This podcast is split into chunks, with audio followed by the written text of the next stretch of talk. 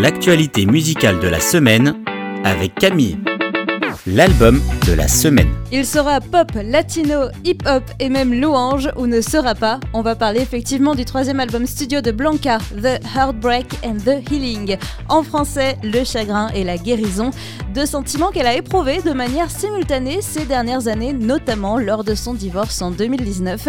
Les 14 titres qui composent l'album découlent justement de cette période. Un peu comme un journal intime qui retrace nos humeurs, elle a tout mis dans ses textes, même ce qui est dur. La douleur en la détresse dans les prières. Mais cet album, ce n'est pas que le chagrin, c'est aussi la guérison. Parce que même dans ce tourbillon d'émotions, on peut ressentir l'action de Dieu sur nos vies, son amour, sa bonté. Un album qui se concentre donc beaucoup sur ce que Dieu fait pour nous dans nos vies, même quand tout va mal ou que l'on ne s'en sent pas digne. Et le résultat est plus que réussi. Même avec des textes qui traitent de sujets et d'émotions difficiles, on a quelque chose de très positif, pop et entraînant à mettre dans vos oreilles. C'est notre album de la semaine, The Heartbreak and the Healing de Blanca le titre de la semaine. Alléluia à notre Dieu, une collaboration exceptionnelle entre Pauline Bethuel, Sébastien Korn, Dan Luiten, Samuel Olivier, Dena Moina et Thomas Pouzin de Glorious avec La Bénédiction France. La Bénédiction France, c'est une initiative lancée par le révérend Jean-Luc Sergent et Valérie Valentin, respectivement pasteurs et membres de French Connect, la communauté francophone de la paroisse Saint-Barnabas à Londres.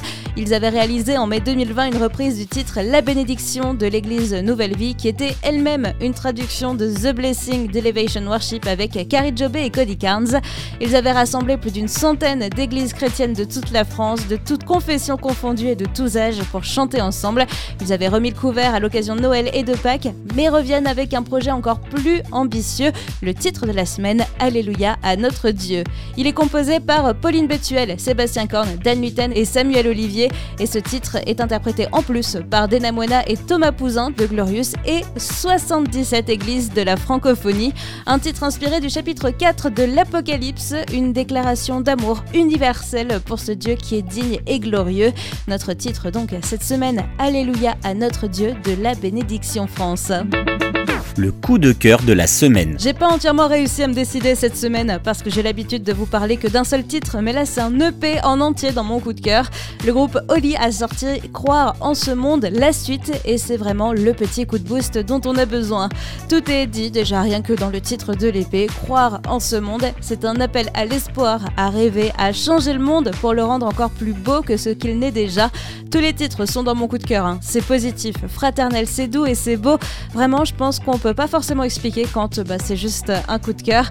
De quoi faire le plein de boost et d'espoir pour commencer la semaine avec l'EP du groupe Oli, Croire en ce monde, la suite la découverte de la semaine. Notez bien ce nom, je sens qu'on va en entendre parler. Benjamin William Hastings. Benjamin a grandi en Irlande du Nord, à Belfast, mais il a passé ses années de vingtenaire en Australie, à Sydney. Il y a rencontré sa femme, il y a eu deux enfants, mais surtout il a fait partie d'Ilsong United en tant qu'auteur, compositeur et interprète. C'est un véritable homme de l'ombre, ce Benjamin, parce qu'en plus d'avoir écrit certains des titres les plus connus d'Hillsong United, il a également coécrit The Father's House de Corey Asbury et Gratitude de Brandon Lake. Donc au final, c'est une découverte que je sais que vous allez aimer parce que vous aimez déjà en réalité. Benjamin William Hastings sort cette semaine le single Eden Isn't It Just Like You qui précède son album attendu pour le 4 novembre.